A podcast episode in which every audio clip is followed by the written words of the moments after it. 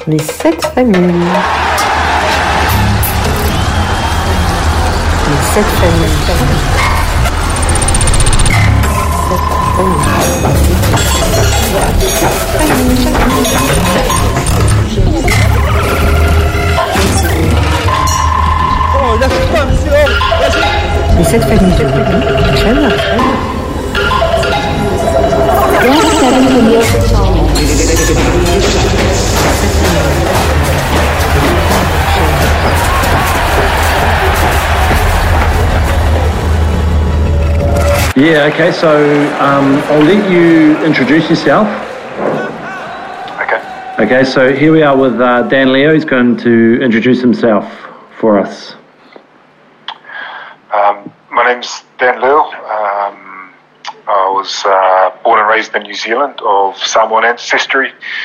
Um, played played 42 times for uh, for my country for Samoa. Uh, was, was never good enough to make the All Blacks, so that was an easy decision. Um, and played most of my career here in, in Europe, uh, in the UK, and in France. Um, I, I moved to uh, Australia at the age of 18 from Auckland, um, where I, came up through the Queensland Reds Academy, and I was at the uh, played one year of Super Super 12 rugby it was back then, and then uh, at the age of 22 I moved to to London Wasps where I was for five seasons. Um, so yeah, um, that's my playing career now. Re- recently retired, three years retired, and uh, current uh, CEO of the Pacific Rugby Players Welfare Organisation, which is uh, a new organisation uh, looking at representing and uh, advocating for over 600 members now of Pacific Island uh, heritage uh, around the world who play professional rugby and semi-professional rugby. Wow, man, that's a that's a pretty uh, that's a pretty good introduction, Dan. Thank you very much. Um, you you left out the part where you played at um, Union Bordeaux Bègles and Perpignan. Yeah, yeah, um, yeah uh, one of the real highlights of my career, I guess. Uh, um, obviously, meeting you and uh, making a lot of good friends uh, there, and a real experience of French uh, French lifestyle. Probably looking back, you know, pretty blessed to land right uh, bang smack in the middle of, of wine country. you know, best food and wine, you know, which is which Bordeaux is known for. Yeah. Um, and I didn't drink wine before I came to Bordeaux, but I definitely, uh, when I left, that wasn't the case. um, Oh, yeah. and yeah, no, awesome experience. Awesome experience. I was, I was there uh, for two seasons. We uh, the first season we got promoted from Pro D two uh, to top fourteen. Um, I don't think anyone expected us to do it. No. And yeah, um, some uh, some fantastic memories there. Uh, battling out for the old uh, seven jersey with you, bro. Mate, it was, it was never a battle for you, mate. It Still was cracks never- me up. Cracks me up that I ever wore a, a, a, a number seven jersey in my career. Um, but there we go, mate. Only in France, eh? Yeah, In mate, France. exactly. Uh, yeah, no, really good memories, bro. Really good memories. Yeah. No, it was it was uh, it was a great time. Now, um, this what uh, what actually draws you to the work that you're doing now for, for all these Pacific Island rugby players, Dan? I probably probably fell into it here. Um, in my, I mean, as, as when you're when you're playing for uh, rugby as a young young player, you're, you're quite oblivious to a lot of the uh, the, the going ons in the background. You know, the administration and, and the, the politics of the game. You just play. You're just happy to play. You're trying to keep your head down and. Um, you know, you sort of that all that you know that goes above you. But um, the longer you're in the game, uh, the older I got playing for Samoa. Particularly, I played played for Samoa for ten years. Sort of by about seven or eight years, you see enough stuff and hear enough stuff to actually think, well, I'm about to retire soon. Do it. You know, do I just do we ship, ship this on to the next generation of players, or should we do something about it? Um, and I was a generation, you know. Pacific Islanders are very um, laid back and um, very respectful, so we don't always uh, want to rock the boat or Hmm. um, or question elders or question authority. So, uh, but my generation, growing up, growing up in New Zealand, my background was very different to that. Uh, you know, I'm probably more similar to you, and that um, you know we, we voice our concerns. And every, I think every rugby player's dream is to leave a jersey in a better place than when you first picked it up, and that was definitely the case with me with Samoa. And saw a lot of stuff, really, a lot of um, stuff that really needed um, fixing, um, both within our administration. Um, we saw a lot of poor governance, uh, mismanagement, you know, misuse of funds, um, just petty things really. You know, even Mm. um, you know turning up to we turned up to the World Cup in 2011 and there was no balls to train with. You know, this is at the pinnacle of the of the sport, Yeah. and, um, and and things like that. So um, we needed an association. The problem in Samoa and in a lot of the Pacific Islands is there's a lot of governance issues. A lot of um, you know our, our chairman is the prime minister, same as in Fiji, same as in Tonga. They're all um, high high level politicians involved. And, um, we were trying to make have conversations with our union, but you know, um, finding that we were getting shut down because of the, the hierarchy of the culture and also um, the fact that these were high level politicians. So we needed a separate organisation. Um, So to have these conversations and to advocate and to um, uh, to really keep the players out of the spotlight, the players shouldn't have to focus on all that stuff. The players should focus on their job at hand, which is um, you know which is performance and you know playing rugby and playing well. Do you And that wasn't the case, so we need an organisation there. Did- and, did- and, I, and, I, and I, so I decided to, you know, that, uh, to, to, to head that up. Yeah, I mean, I, I remember there was a moment.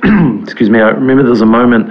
Um, maybe it was 2011 World Cup. Maybe it was around then. Where it was yourself and I think I think the hooker of the Samoan team. You guys sort of stood up and and, and, and expressed your feelings about how things were going down with the Samoan team. Um, what what year was that?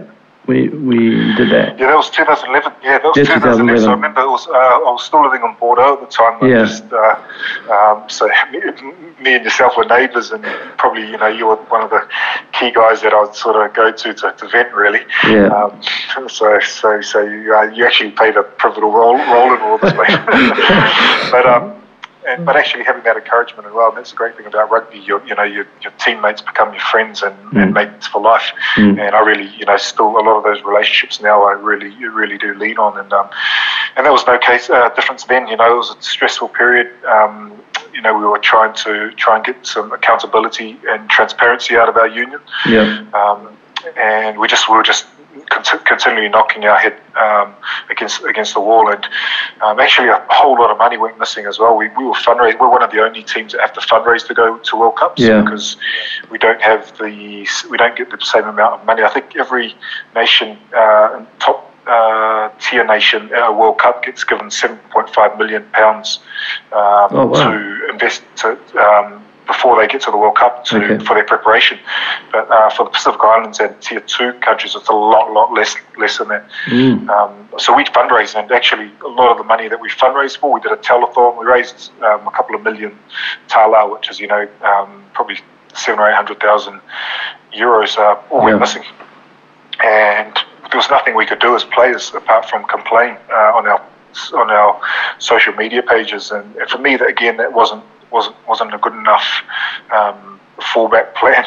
Yeah. There was no plan. You know, we, we needed an organisation that had real clout that um, could that could raise these issues and actually get the best. You know, and and, and, and uh, for the players and for the country and the fans that had you know obviously gone out of there. We're not. You know, these are all our friends and family who had donated this money, Mm. um, and you know, and they deserved more. A lot of them poor themselves. You know, we had we had uh, people coming and giving their you know their last every last cent so that Samoa could go to the World Cup. Yeah. And to see that the way that that money just went missing and disappeared was really a, a boiling point for me and a real you know starting point I guess for Pacific players' welfare and how we uh, you know how we could could deal with all those issues. So, so that that's um, something that happened specifically with Samoa. Um, at what point did you realise that this was maybe a, a consistent theme throughout the islands, with the Tongan team, maybe the Fijian Yeah. team? Uh, Yeah, I, I was lucky enough to play with a lot of, uh, of the other boys uh, in, in, in Tonga and, and, and, Fiji um, throughout my career and formed, uh, some really good relationships. And, um, and as soon as we, as soon as uh, you know, we started going through all the stuff and speaking out against our our, our, uh, our officials with Samoa, I was getting a lot of messages from support from players from Tonga and Fiji saying, "Oh, look, it's Okay. exactly the same here." yeah, Um, you know, how can we band? Is there a way that we can band together and possibly, um, you know, um, confront this uh, unified? Because, um, you know, um, although we're all different uh, different nations, we are quite uh, close in terms of our culture and um, and yeah, we, we, we our, our, our sort of key sort of motto early on was uh, the, was uh, stronger together, mm. which has just sort of been bandied and, and used a lot, uh, overused now. But for us, that was a real go-to. Actually, we, we you know we, we had clout uh, as as a as a group together, particularly given that Pacific Islanders collectively provide uh, about 25% of all professional players around the world now. Um, yeah. We needed to we needed to, to yeah to uh, to harness it um, and those numbers. And you know, um, as as Samoa, we were we were strong, but definitely with uh, t- the Tongan and Fijian guys buying in, um, you know, gave us real uh, real clout in that in that world. So you're not only um, so I'm not going to say fighting, but you, you, have got this conflict with um, with the unions, with your home unions, and in, on the other side uh, of, the, of, of the coin, you've also got sort of a conflict with um, the the competitions, the, the top 14, the Premiership, because they're not letting um, players go uh, to, to play internationals. This was a couple of years back as well. I think it's sort of, uh, you, I think it's um, obligatoire now, isn't it?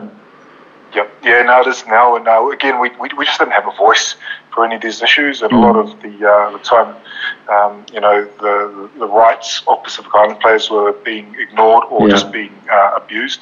Um, and a lot of pressure was coming on players not to go to World Cups from clubs. Um, sometimes there'll be contractual issues where Pacific players just didn't have uh, anyone to turn to. Yeah. Um, and so we, we yeah, there was a whole lot of welfare issues as well mm-hmm. that came into place. Even even um, you know um, just uh, work, working with an organisation like World Rugby itself, where you know the, the, the, laws are in place. You know, we had there was there was three or four academies uh, that, that were in contravention of uh, World Rugby regulation. They're actually based in the islands that shouldn't have been there, but oh, okay. no one was enforcing that, and so we needed to lift the lid on that. And basically, it wasn't, and still now, I don't think there was any malice, you know, involved at the time in all, in all those situations. But it was just a, a, real lack of understanding. So a big, big part of our role is just to be uh, to clear up the, the under, you know, lift the awareness levels on, on all the issues that affect Pacific players, but also to be a point of communication for them as well with the clubs, yeah. um, so that you know, because um, you know, we don't always cover ourselves in glory as well. There's been a lot of times as well the Pacific players when the shoe's been on the other foot, they haven't uh, fulfilled their contractual obligations. Yeah, definitely. We, and we all hear the stories of the,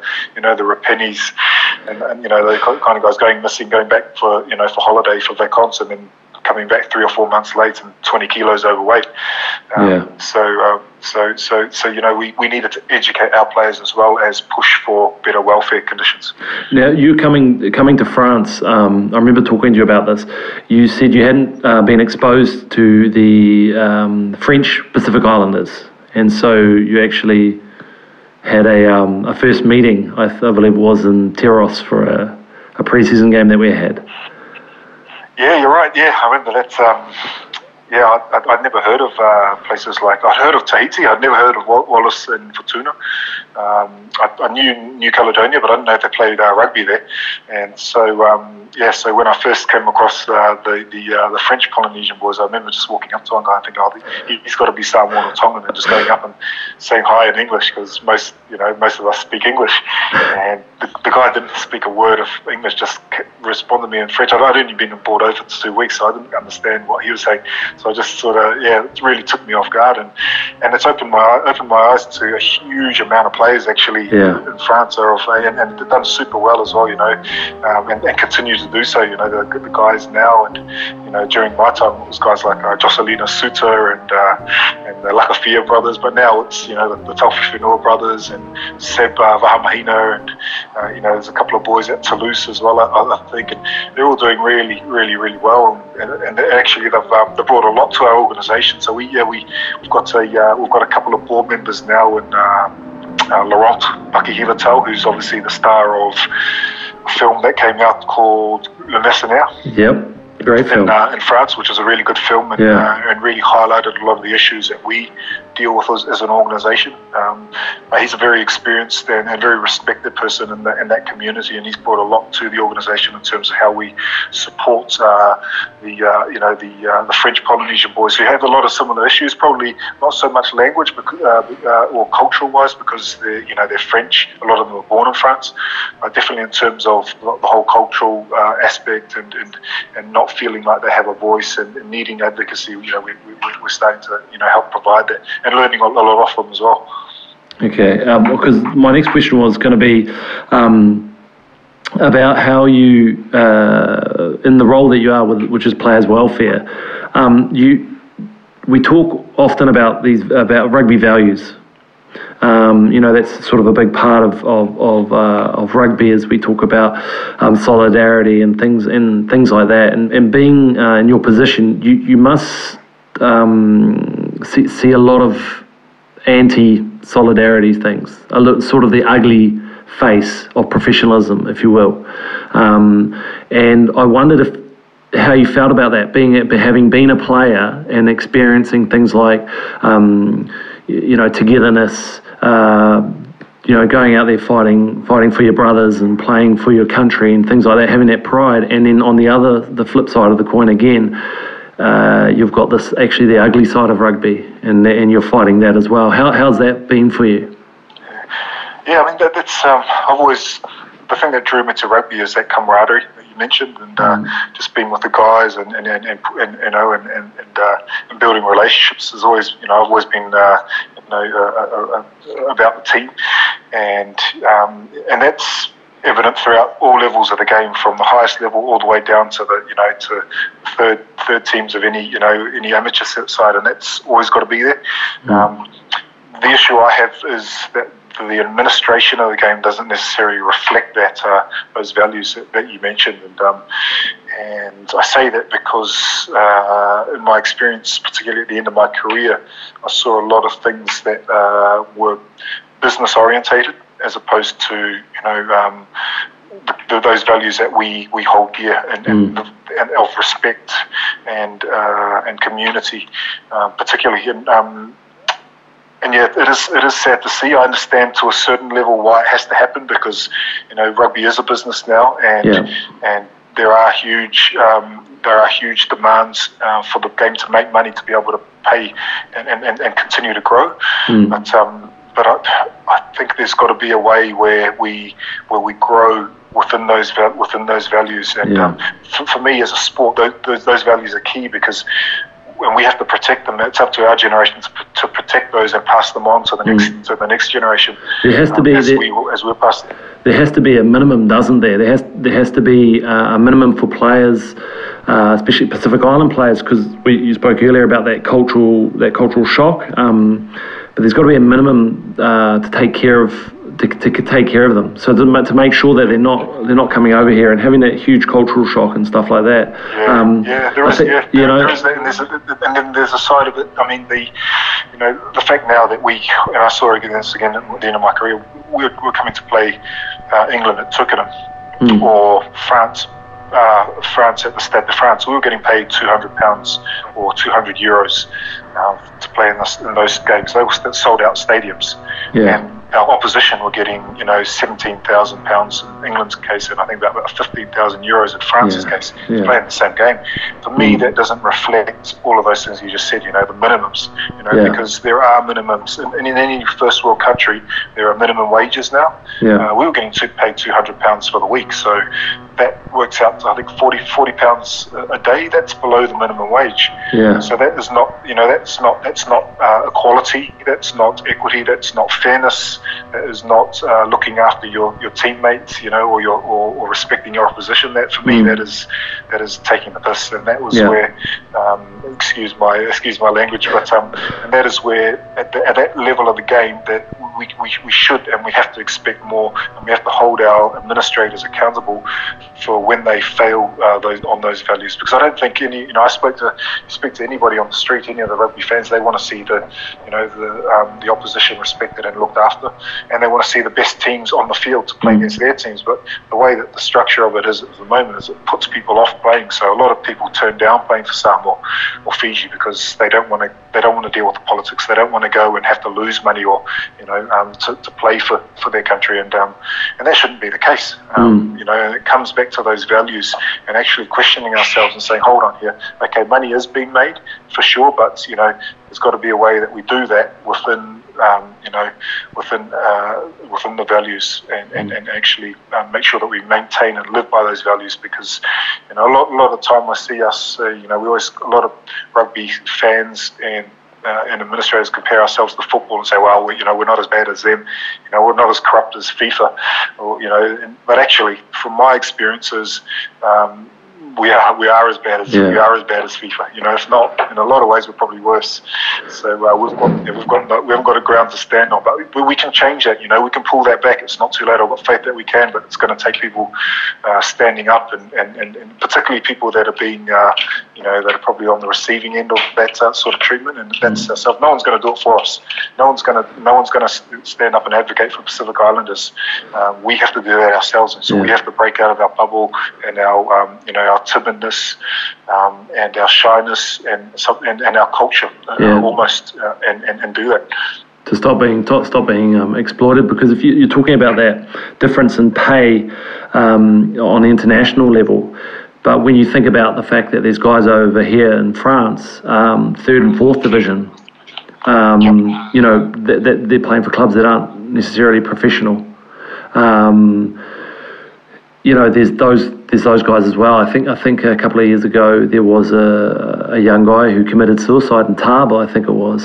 Um, yep. I don't I don't want to yeah I don't want to say if he was playing for that club, but I think he lived in Taba. I'm not sure, but um, you know, and I I don't think he was the first to to take his life because of the stress and things like that. And and I think that's just uh, unacceptable. And I have honestly the work that you're doing um, is, is very commendable. I, I, yeah, I think I think it's absolutely outstanding, mate. Honestly, um, well, it's, it's, it's one of those things. That's the sad reality. Is that's the, that's the really ugly side of um, of, of the of the negligence of duty of care. Really, um, is that we you know we do, and, and, and we have some of the highest suicide rates uh, in the Pacific anyway. Mm. You know, in our general community, not just in our rugby community. But to think that that doesn't affect and that wouldn't be reflected in our rugby players would be would be quite naive. And um, and it's our job to support those guys. Yes, um, but we need help. We've got to be. Um, we need um, the French public, the English public, you know, that probably don't understand uh, some of the issues at play, to come to us to be able to, you know, there's got to be a collaborative approach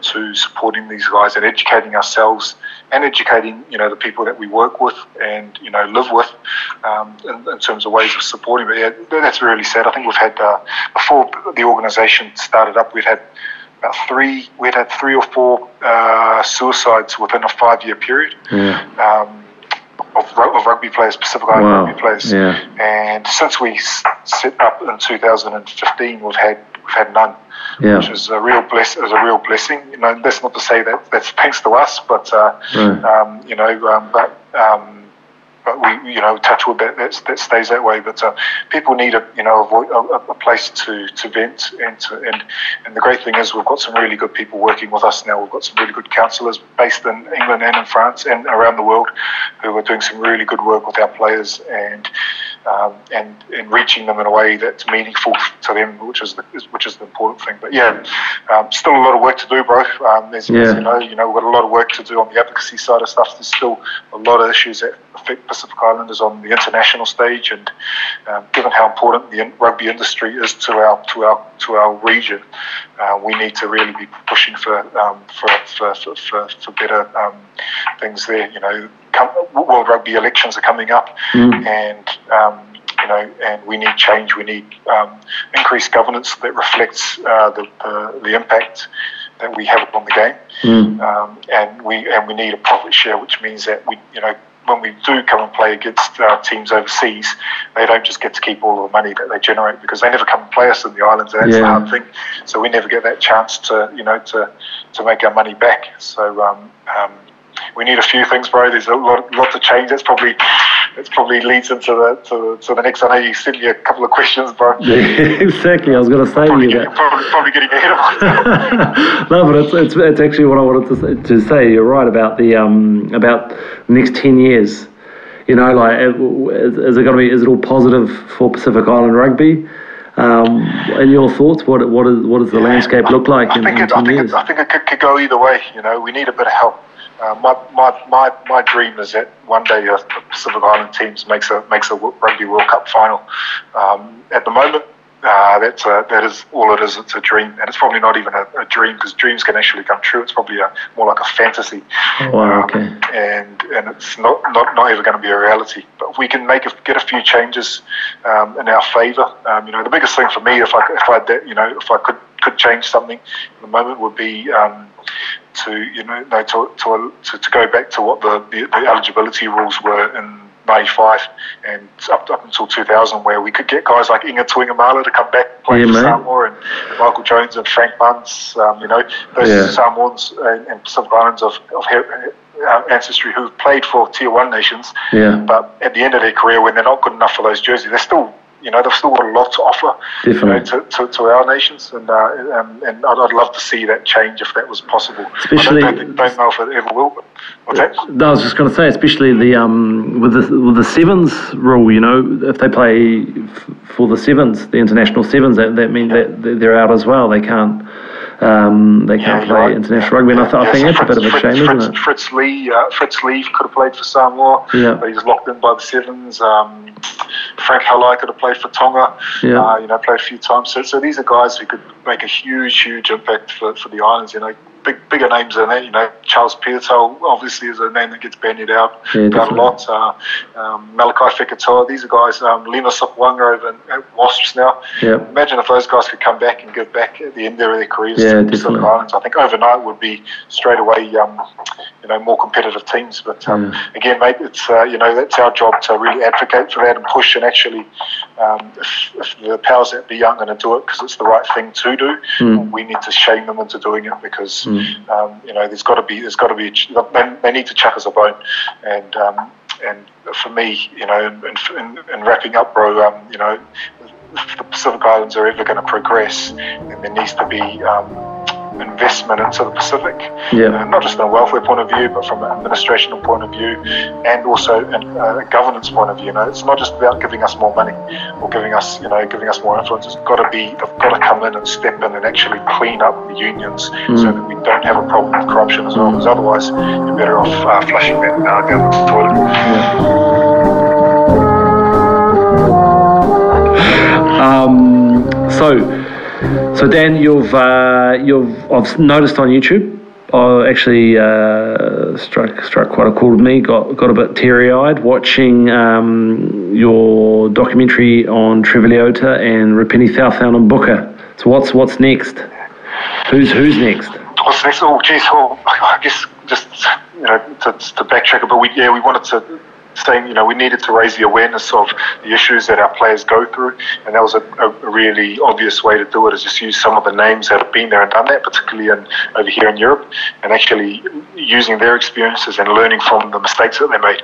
So we wanted to um, share those on first and foremost with our community, so that the players don't have to go through what they did, but um, but also for you know for the, the communities that they that they uh, work in. We actually need to try and translate that uh, Thalthal, um documentary into French because he. Based, he was based in France, and a lot of his, his uh, troubles were in France. And it's important that we're educating the French public and um, and clubs and stuff on on how um, you know they can you know best support the players and get the best out of them. Yeah, Um, definitely. but the next, yeah, but the next, so yeah, so so we sort of embarked on this little series. We called it the Oceans Apart series, and uh, um, the next one's coming out uh, in about four or five days' time, and it's really a look on uh, mental health. We've got uh, Ben Ryan, um, former coach of the uh, Fijian Sevens side, is one of the main speakers on that. Oh, wow. Uh, a guy named a guy named Ben Atiga, who opens up about his mental health issues that he had when he was at the Blues Yeah. um, and and two Fijian players, Sunia Koto, who's based up in France still, and Netani Talei, ex-captain, captained uh, Fiji in the 2015 World Cup. So uh, mental health being, as we were just talking about, you know, with the high suicide rates in our community being a really um, taboo subject in, in the Pacific. You know, we don't talk about mental health in our, in our cultures. Um, in, in, in, in the Pacific Island uh, um, uh, mentality, if you have a, if you if you've got mental health issues,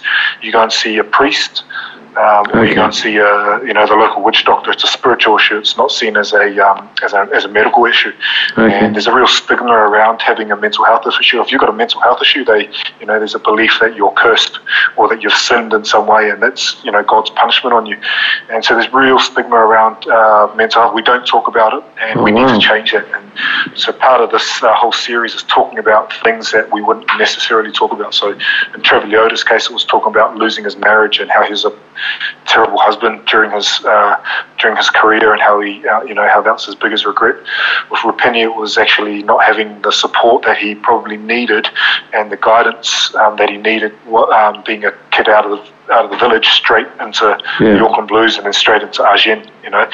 Um, but yeah, this third third episode will take a very different uh, outlook, and then collectively, these are all sort of, you know, we've, we've decided to really um, do a bigger documentary as well, um, which we're hoping to um, will be uh, on um, broadcast here uh, in, in, Europe within the next couple of months. Okay. Uh, looking at some of the bigger, wider issues uh, affecting you know these sorts of things do um, play a part in that, but really looking at the um, the, the, the, governance uh, issues. You know, what's holding us back as Pacific Islanders? You know, are there things holding us back, um, and what are they, and what needs to be done to mm. you know, to eliminate those obstacles? Mm. So yeah. Hey, um, just a quick question. You, you you do a lot of work for obviously the boys who are outside of the islands. What about for the players in the islands? Like you're talking about guys with um, with the mental health issues, for example, who have to go see a, a priest or a witch doctor.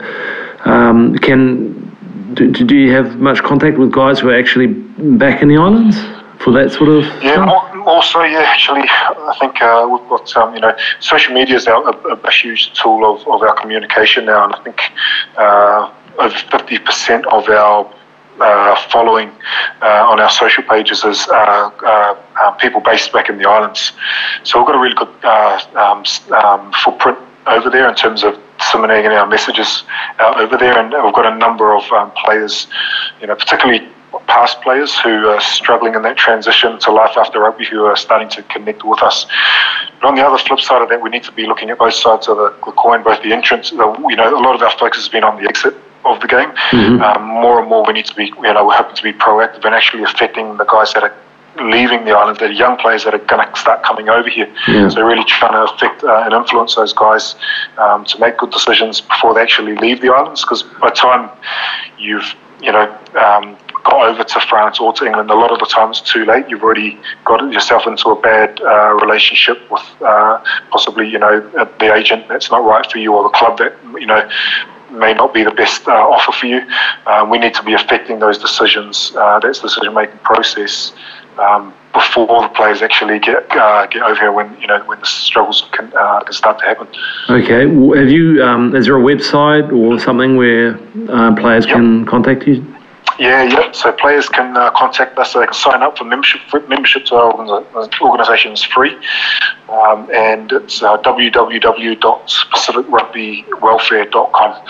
And there's uh, there's a sign up uh, form on there. Um, again, it's you know there's nothing we, we, we get in touch, and just here just here to help. And uh, you know there's a whole lot of services as well that we provide counselling services, legal services, uh, just um, you know uh, a voice to talk to, or you know, senior players are willing to you know pass on their their their, their experiences if that's what's required. So yeah, a whole lot of service, but just really personal as well. So yeah, um, it's all on there, bro.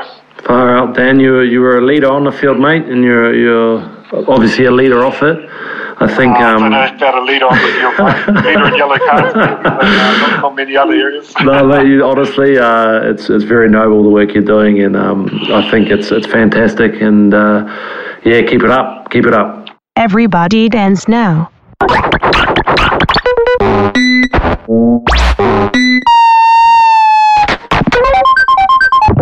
Everybody dance now.